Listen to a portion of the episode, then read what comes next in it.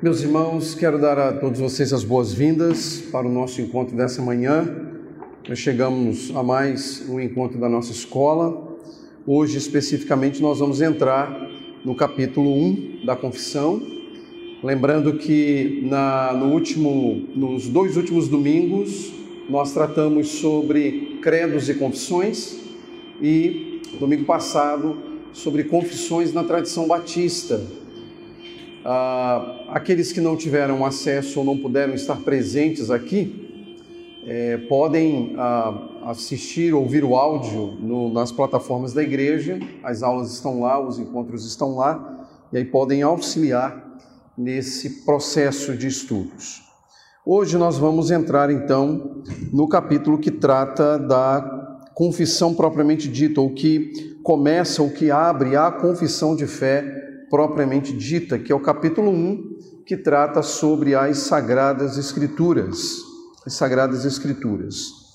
A gente precisa lembrar de algumas questões que já foram mencionadas, mas que valem a pena é, serem relembradas.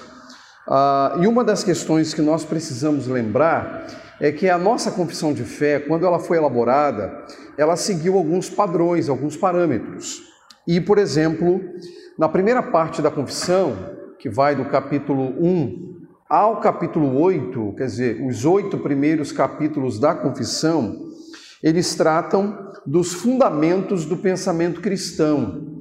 Ele vai tratar dos elementos que servem como base para a nossa fé, base para o conhecimento da verdade, base para as questões relacionadas também à doutrina.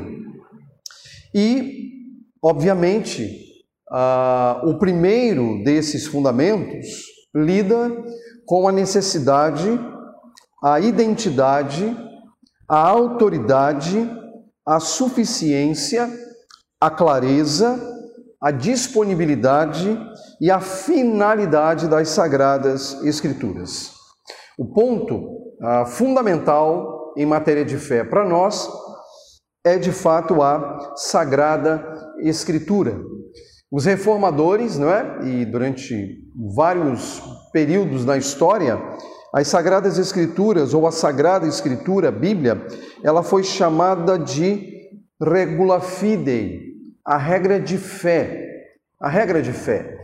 E aí a isso eles acrescentaram o princípio de agenda e credenda, ou seja, tudo o que nós precisamos saber para crer e também para viver. Então, regra de fé e prática vem exatamente desse conceito, que é um conceito é, que encontra ah, boa parte do seu fundamento, da sua discussão, no período da Reforma Protestante. E nessa primeira parte dos estudos acerca das Sagradas Escrituras, nós vamos considerar apenas os cinco primeiros parágrafos dessa, desse capítulo. O capítulo ele tem dez parágrafos. Então, no encontro de hoje, nós vamos tratar da metade deles. No próximo encontro, da outra metade. E nessa primeira metade, nós vamos falar um pouco sobre a necessidade, a identidade e a autoridade das Escrituras. Esses três pontos são os pontos que nós encontramos aí nos primeiros cinco parágrafos da, da confissão. Ah, antes, porém, de entrar no, no, no conteúdo da confissão, algumas coisas são importantes para a gente. Ah, e, obviamente, que tem a ver com as Escrituras. Né? A Bíblia, ela possui dois testamentos, dois testamentos, né, que é o que nós temos.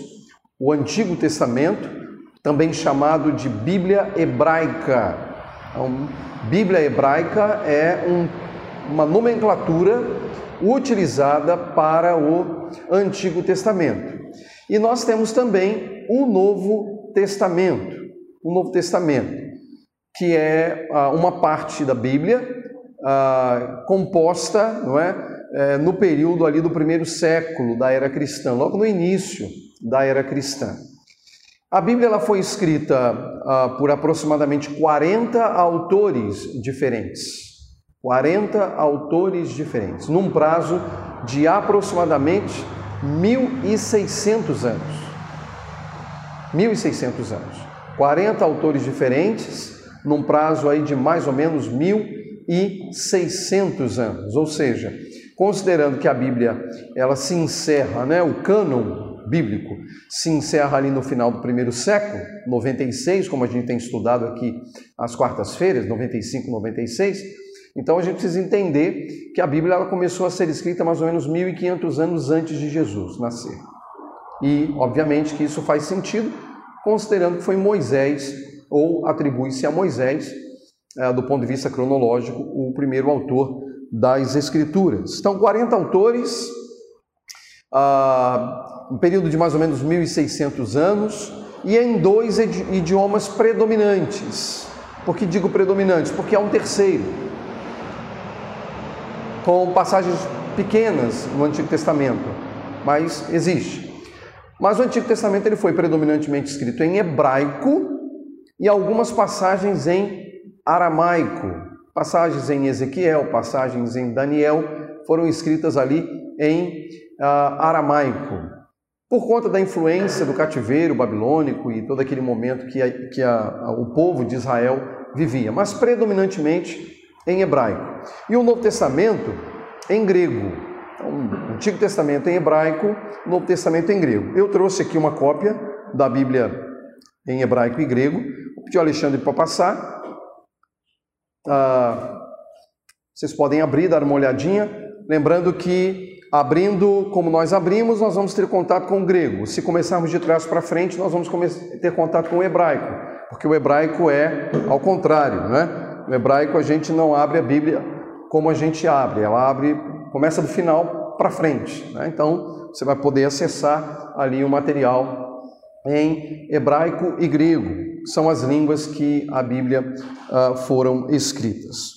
Bom, vamos começar então pensando um pouco agora é, sobre as questões relacionadas à necessidade das sagradas escrituras. Vamos começar pela necessidade. E aí, a, o que nós lemos aqui no primeiro parágrafo da confissão diz assim: a Sagrada Escritura é a única regra suficiente, certa e infalível de conhecimento para a salvação, de fé e de obediência.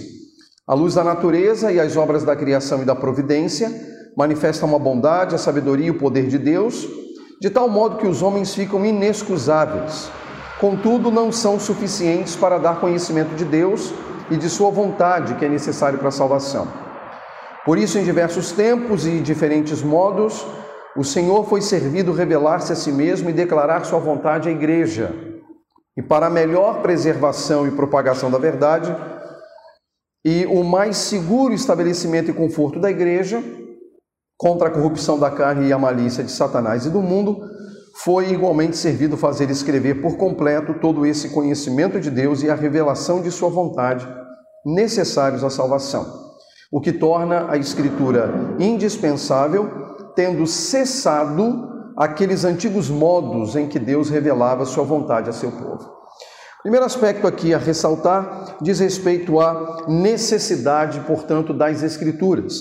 E o que se pode estabelecer logo de imediato é que o contexto dessa necessidade, de acordo com o que nós acabamos de ler, diz respeito à salvação, fé e obediência.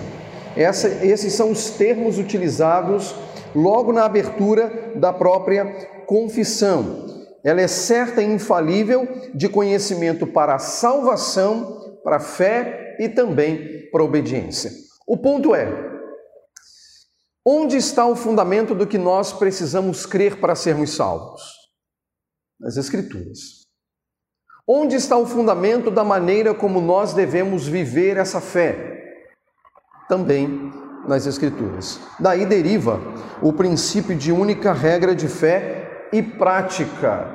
A igreja como estabelecendo, ou a igreja como tendo as Escrituras como fundamento da sua verdade da verdade a ser crida. E aí isso significa dizer que aquelas antigas maneiras que Deus usou e usou de modo legítimo para se revelar aos homens, elas cessaram. Elas cessaram. Elas completamente cessaram. A maneira que aprove a Deus na história utilizar para se dar a conhecer para nós hoje que estamos ah, vivendo após a vinda e a ressurreição de nosso Senhor Jesus Cristo é a própria Escritura.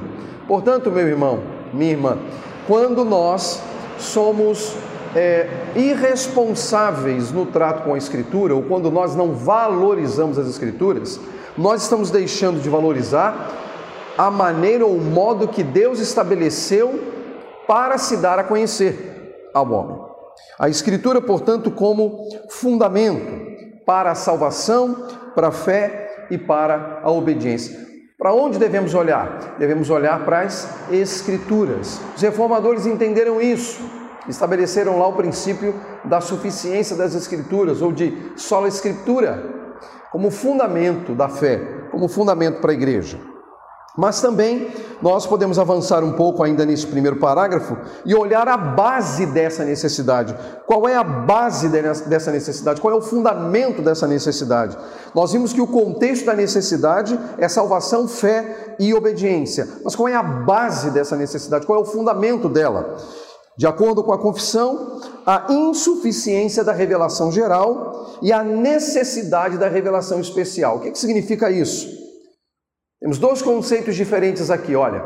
Revelação geral e revelação especial. O que é revelação geral? Revelação geral é o modo que aprove a Deus utilizar para provar a sua existência. Como é que essa revelação geral ela se apresenta? Ela se apresenta, por exemplo, pela natureza. Nós podemos contemplar a natureza e a natureza inclusive proclama as obras de Deus. O salmista disse isso, né? Que ah, o firmamento anuncia a obra de suas mãos. O firmamento é o céu. O céu anuncia, o céu proclama. O céu comprova que há um Deus. Se você vai para as, os povos mais distantes que nunca tiveram contato com o Evangelho, você vai encontrar ali percepções da divindade, você vai encontrar ali percepções da verdade, sem que nunca o Evangelho tenha chegado lá. Isso se atribui a quê? A chamada revelação geral, que é aquilo que Deus estampa na natureza e que, de certo modo, Deus estampa na mente e no coração do pecador. A pergunta é: essa revelação geral ela é capaz de salvar? Não. Ela não tem poder para salvar. Ela não consegue redimir o pecador. Isso só ocorre pela revelação especial. E como é que isso se dá? Pela palavra escrita e pela palavra encarnada, que é Jesus. Então a revelação geral, ela existe, ela é concreta, ela é real, mas ela é insuficiente. Mas para quê? Para para aquilo que é o contexto, né? para a salvação, para a fé e para a obediência. Ela é insuficiente.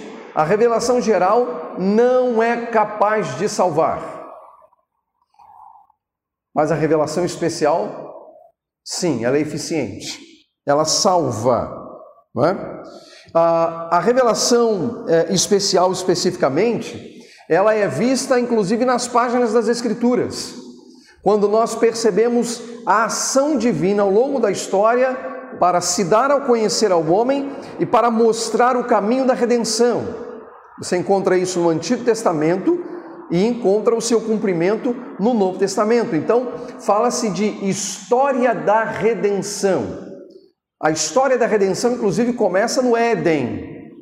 Quando o homem peca, já se estabelece ali o princípio daquele que viria para esmagar a cabeça da serpente. Uma alusão clara, segundo a interpretação do autor do Apocalipse, a Jesus.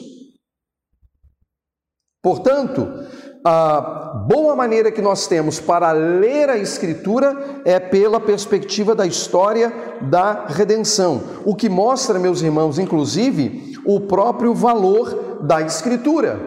Porque se você tem a Escritura e ali você encontra a história da redenção, o modo como aprove a Deus se dar a conhecer ao pecador, o modo como aprove a Deus se dar a conhecer ao seu povo, então nós estamos ali diante daquilo que é vital para a vida da igreja e é vital para a minha vida e também para a sua vida.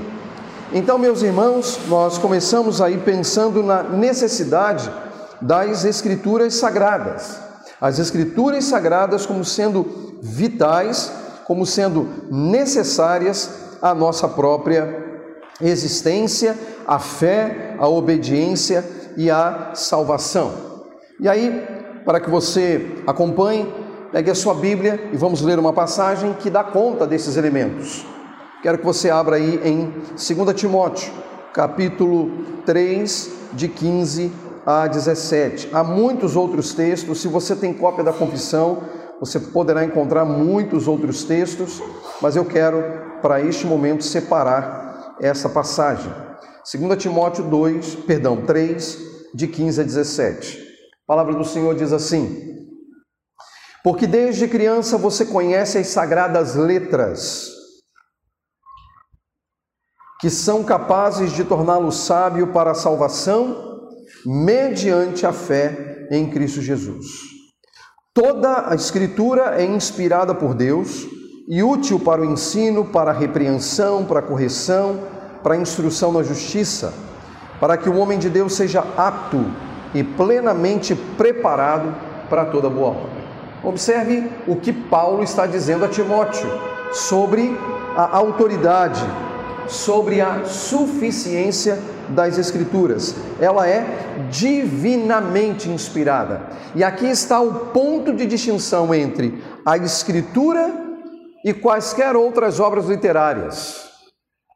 Esse tipo de inspiração ao qual o apóstolo Paulo se refere não é encontrado em nenhum outro momento da história e em nenhum outro autor. Esse é um ponto importante. Jamais. O ponto que a gente precisa considerar passa pela maneira como Deus conduziu todo o processo para que esses homens recebessem a revelação. Tudo bem que a gente pensa às vezes aí que alguém foi tomado de uma inspiração, escreveu um livro, compôs a letra de uma música, só que essa inspiração não tem nada a ver com a inspiração bíblica, ela é, na sua natureza, completamente diferente totalmente diferente. Embora a palavra seja a mesma: inspiração, inspirado, inspirar.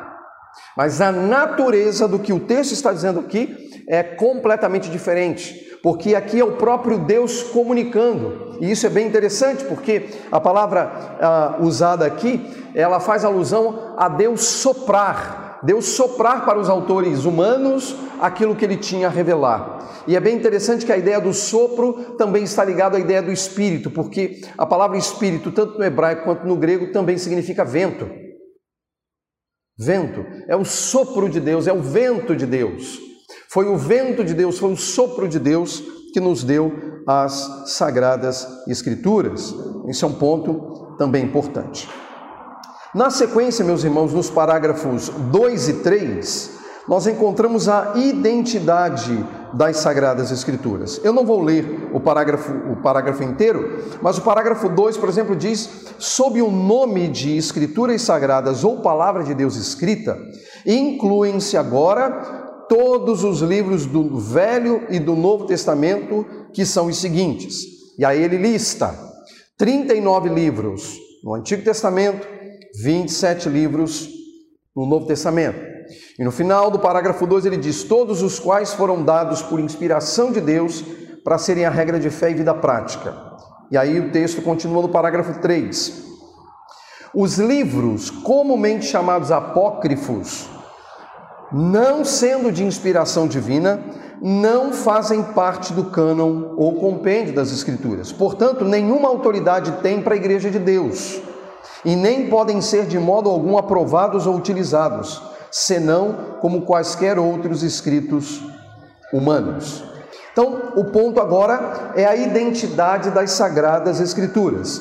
E ele faz uma clara distinção entre as escrituras canônicas e as escrituras apócrifas.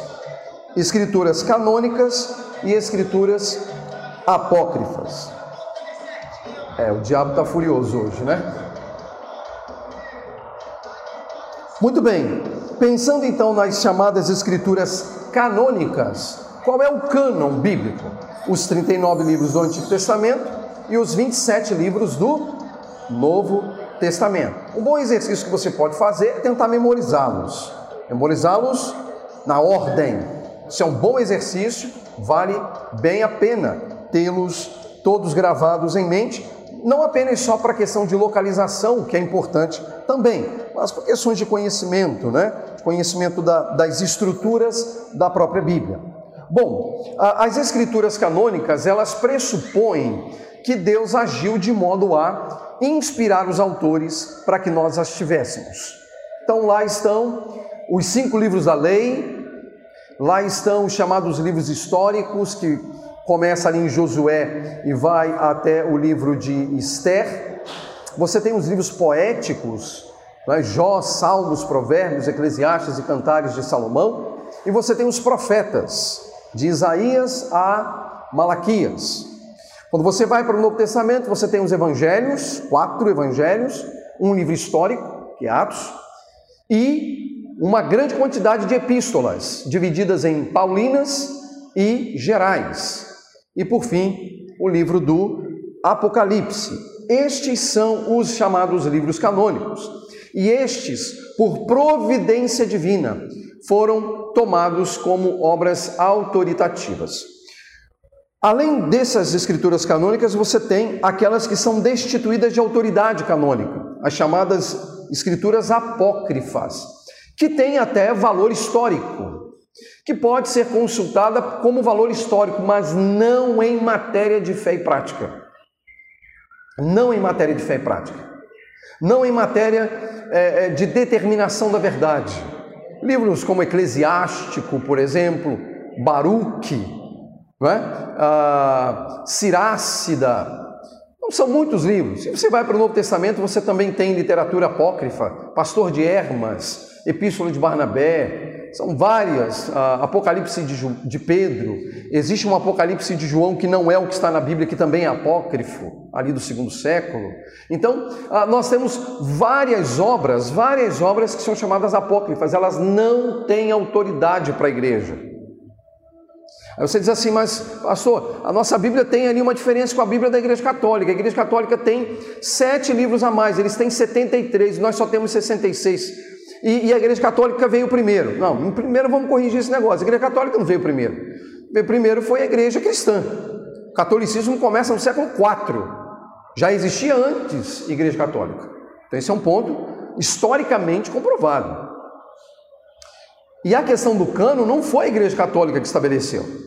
A consolidação do cano já começa no segundo século. E vai consolidando, consolidando, consolidando, até que sim, lá no quarto século, se autoriza um cânon que já era aceito pela igreja, pela igreja cristã de um modo geral.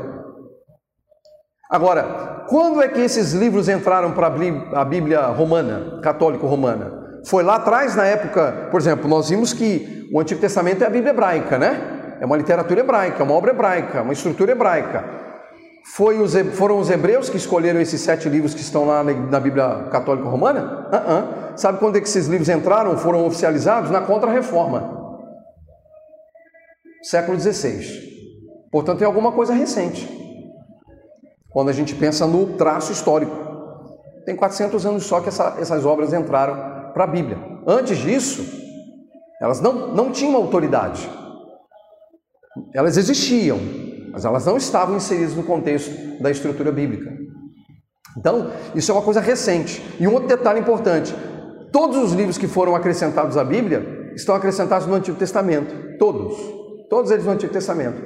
E uma regra para que um livro entrasse para o Antigo Testamento era ter sido escrito por um judeu e em hebraico. Todos esses sete livros foram escritos em grego, portanto não teriam autoritativo, não eram autoritativos. Entende? Então, assim, não há fundamento para essas obras estarem na Bíblia. Do ponto de vista histórico, são 66 livros, 39 no Antigo Testamento, 27 no Novo Testamento. Então, essa é a estrutura que temos, né? Ah, esse é o princípio que nós temos. E aí, obviamente, que havia algumas regras para que o livro pudesse ser admitido no contexto ou do judaísmo, no caso da Bíblia hebraica, ou do cristianismo, no caso do Novo Testamento. Teria que ter sido escrito por um profeta ou por um apóstolo, ou acompanhado por um profeta e por um apóstolo. Esse é um ponto importante. No Antigo Testamento teria que ter sido por um profeta ou por alguém que tivesse a orientação de um profeta. E no Novo Testamento, escrito por um apóstolo ou alguém que tivesse o acompanhamento de um apóstolo. Por exemplo, Marcos. Marcos não era apóstolo. Mas está lá o Evangelho de Marcos. Por quê? Porque Pedro o orientou. Lucas não era apóstolo. Mas lá na Bíblia nós temos Lucas e Atos, duas obras atribuídas a ele. Por quê? Porque Paulo orientou. Entende qual é o ponto? Era necessário haver uma autoridade por detrás.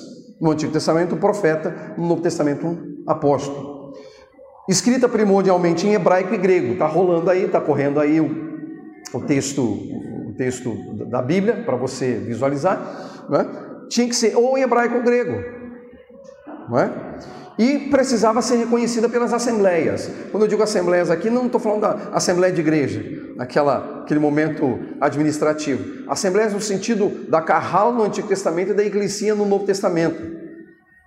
A igreja no Novo Testamento e o, o judaísmo no Antigo Testamento. Esse povo precisava reconhecer a autoridade dessas obras, e no caso dessas obras, foram séculos que essas obras foram submetidas a eles para que eles pudessem aprovar. Então, a identidade das Escrituras Sagradas, ou o fundamento da nossa fé, estão ou está nos 66 livros canônicos. Eles são livros autoritativos para a igreja. Finalmente, a autoridade das Sagradas Escrituras. Nós temos aqui ah, também no, no, no próprio, nos, nos parágrafos 4 e 5, né? Alguma coisa sobre essa autoridade das Sagradas Escrituras. O texto diz: a autoridade da Sagrada Escritura, razão pela qual deve ser querida e obedecida, não depende do testemunho de qualquer homem ou da igreja, mas provém inteiramente de Deus, sendo Ele mesmo a verdade e o seu autor.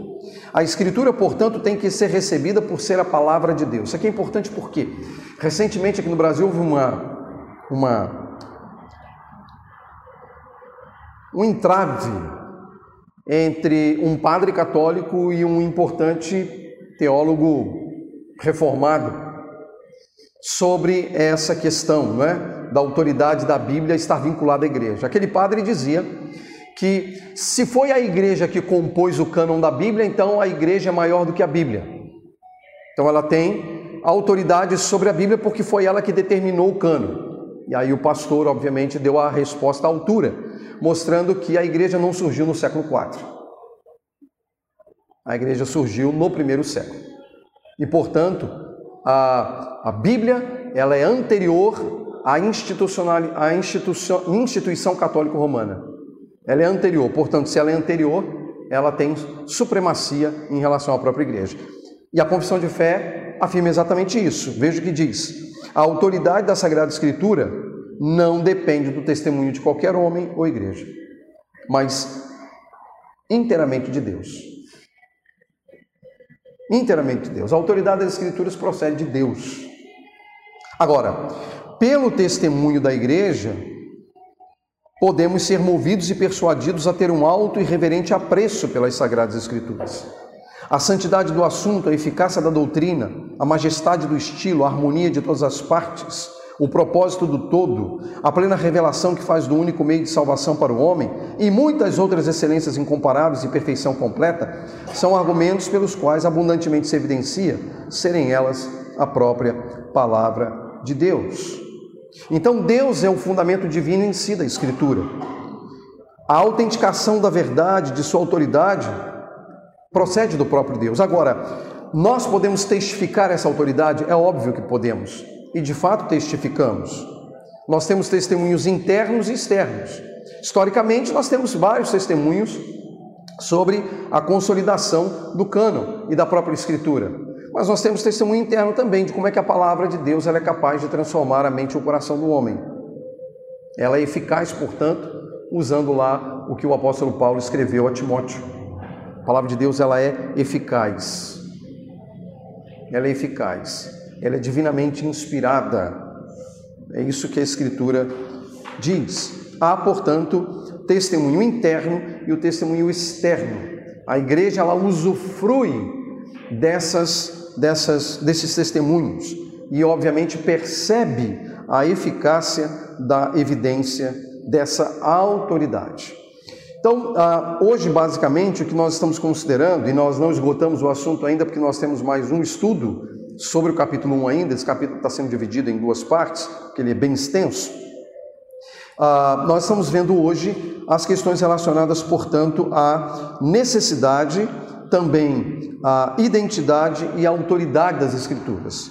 Próximo, próxima ocasião, nós vamos estudar sobre a suficiência, clareza, disponibilidade e a finalidade das Sagradas Escrituras. Esse é o objetivo que nós temos pela frente. Do ponto de vista da, do, do, que nós vimos, a, a Escritura é necessária, ela é fonte autoritativa e tem uma identidade bem definida que diz respeito, portanto, à estrutura canônica que nós temos das Escrituras, tanto do Antigo quanto do Novo Testamento. Vamos encerrar por aqui e no próximo encontro nós vamos estudar a parte que ainda falta do capítulo 1. Que Deus nos abençoe e nos ajude na compreensão dessas verdades. Amém.